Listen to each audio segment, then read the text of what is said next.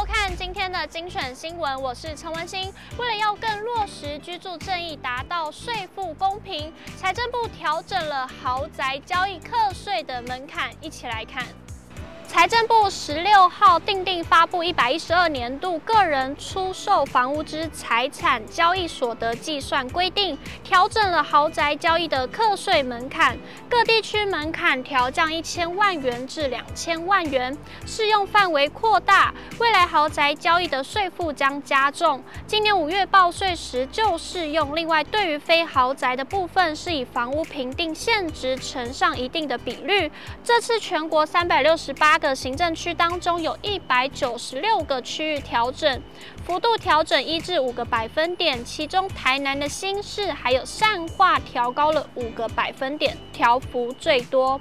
财政部这次调整，对于豪宅的部分，台北市从原本七千万元以上调整为六千万元，新北市从原本六千万元调降为四千万元，桃园市、新竹县、新竹市，还有台中市、台南市以及高雄市，从四千万元调整为三千万元，其他地区从四千万元调降为两千万元。配合今年一月份总统公布囤房税二点零部分的修正条文，财政部在二月十六号预告了两个基准草案，其中第一个草案为现值基准，本条例第五条第一项第一款第一目但书锁定房屋现值一定金额，认定方式为以各直辖市或县市辖内前一期房屋税定期开征。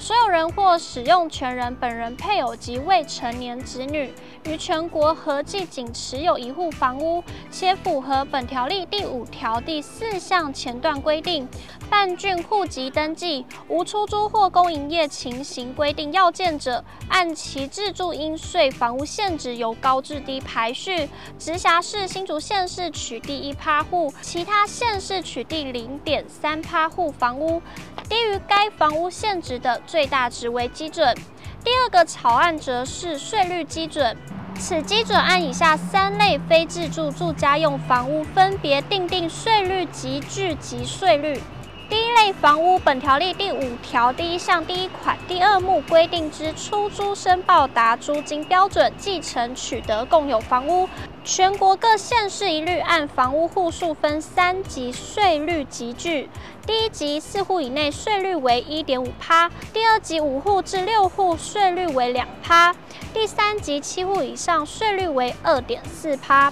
第二类房屋，本条例第五条第一项第一款第三目规定之起造人待销售房屋持有两年以内，全国各县市一律按起造人持有年限适用相应税率，分两级税率级距。第一级一年以内税率为两趴，第二级超过一年、两年以内的税率为二点四趴。第三类，本条例第五条第一项第一款第四目规定之其他住家用房屋及非自住、非出租、非继承取得共有房屋，以及起造人待销售房屋持有超过两年之余屋。第三点一小类房屋，一律按照起造人持有年限适用相应税率，分三级税率集聚，持有年限越长，税率则越高。第一级超过两年、四年以内的税率为三点六趴，第二级超过四年、五年以内的税率为四点二趴，第三级超过五年，税率为四点八趴。第三点二小类房屋，第三点一小类房屋以外的房屋，分直辖市及非直辖市两组，各组均按照房屋的户数分四级税率集聚，非直辖市组之户数及税率较直辖市组宽松，另各类之起始税率均高于第一类房屋之最高税率。财政部表示，以上两个基准草案已经办理预告，将于完成预告程序、参酌各方意见之后，尽速的公告，供各地方政府办理后续房屋税相关自治法规参考，让房屋税差别税率二点零顺利在今年的七月一号施行。以上就是今天的节目内容，感谢您的收看，我们下次见。